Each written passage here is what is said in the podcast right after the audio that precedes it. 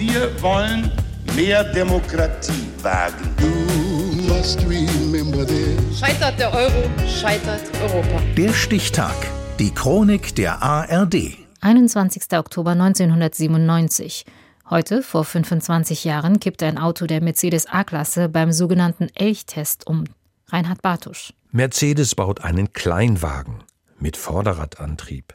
Manch Stammkunde rümpft die Nase. Profan, banal. Solche Autos kennt man ja nur aus Wolfsburg oder Rüsselsheim. 1997 kommt Mercedes-Benz wieder mit einer kleinen Erfindung A-Klasse. 2,5 Milliarden D-Mark haben die schwäbischen Autobauer in das neue Modell investiert, dafür eigens eine nagelneue Fabrik errichtet in Rastatt. Besonders stolz ist man auf die mehr als 20 technischen Innovationen, die in der A-Klasse stecken.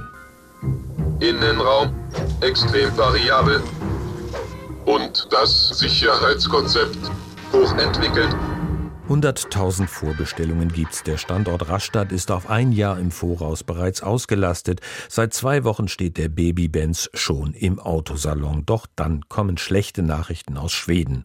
Die Autozeitschrift Technikens Wert testet die neue A-Klasse. Am Steuer sitzt der Journalist und Autotester Robert Collin. Wir haben einen ganz normalen Test bei unserer Autozeitung in Schweden gemacht. Ein Test, das alle Autos äh, gut machen kann. Nur diese A-Klasse hat umgekippt. Das Auto ist äh, nicht gut gebaut, ist nicht sicher. Der Elchtest ist ein simples Ausweichmanöver. Bei 60 km/h reißt Colin das Steuer erst nach links, dann nach rechts und nochmal nach links und der Wagen schlingert und kippt um. Ein Schock für die Daimler-Benz AG, Häme und Spott auf allen Kanälen. Man darf ja auch in der neuen A-Klasse jetzt, äh, hat Mercedes gesagt, nicht rauchen. Äh, warum nicht? Zu viele Kippen. Erste Diagnose: Die Reifen waren's. Zu weich. Der Umfaller in Schweden drückt aufs Image von Daimler-Benz.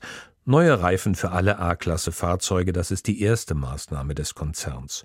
Jürgen Hubbert, Vorstand Personenwagen, Spitzname Mr. Mercedes, legt noch ein Schmankerl obendrauf. Deshalb haben wir uns entschieden, die A-Klasse serienmäßig mit ESP, dem elektronischen Stabilitätsprogramm auszurüsten, das wir als weltweit erster Hersteller im Frühjahr 1995 eingeführt haben. Das alles will verarbeitet werden. Nach zwölf Wochen Lieferstopp kommt die A-Klasse mit ESP und härteren Socken wieder in die Spur.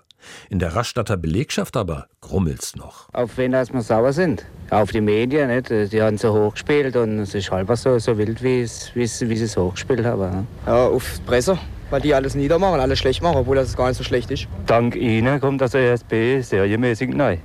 Umsonst für den Kunde. Vielen Dank. Auslöser war der Elchtest, der in Schweden übrigens gar nicht so heißt. Der Begriff entsteht während eines Interviews, das die Süddeutsche Zeitung mit Testfahrer Robert Collin führt. Und äh, dann habe ich gesagt, äh, es ist ein Hindernistest oder ein Ausweichmanöver, wenn ein Kind oder so springt in die Straße. Und dann habe ich gedacht an unsere Elche, die so äh, berühmt in Deutschland sind, habe ich gesagt, äh, ein Kind oder vielleicht ein von unseren berühmten schwedischen Elche. Und deshalb heißt es Elchtest. Die A-Klasse überlebt das Malheur. Von der ersten Version verkauft Mercedes 1,1 Millionen Fahrzeuge. Die aktuelle A-Klasse hat allerdings nicht mehr viel gemein mit dem Vehikel von 1997, das heute vor 25 Jahren durch den Elchtest ins Gerede kam. Der Stichtag. Die Chronik von ARD und Deutschlandfunk Kultur. Produziert von Radio Bremen.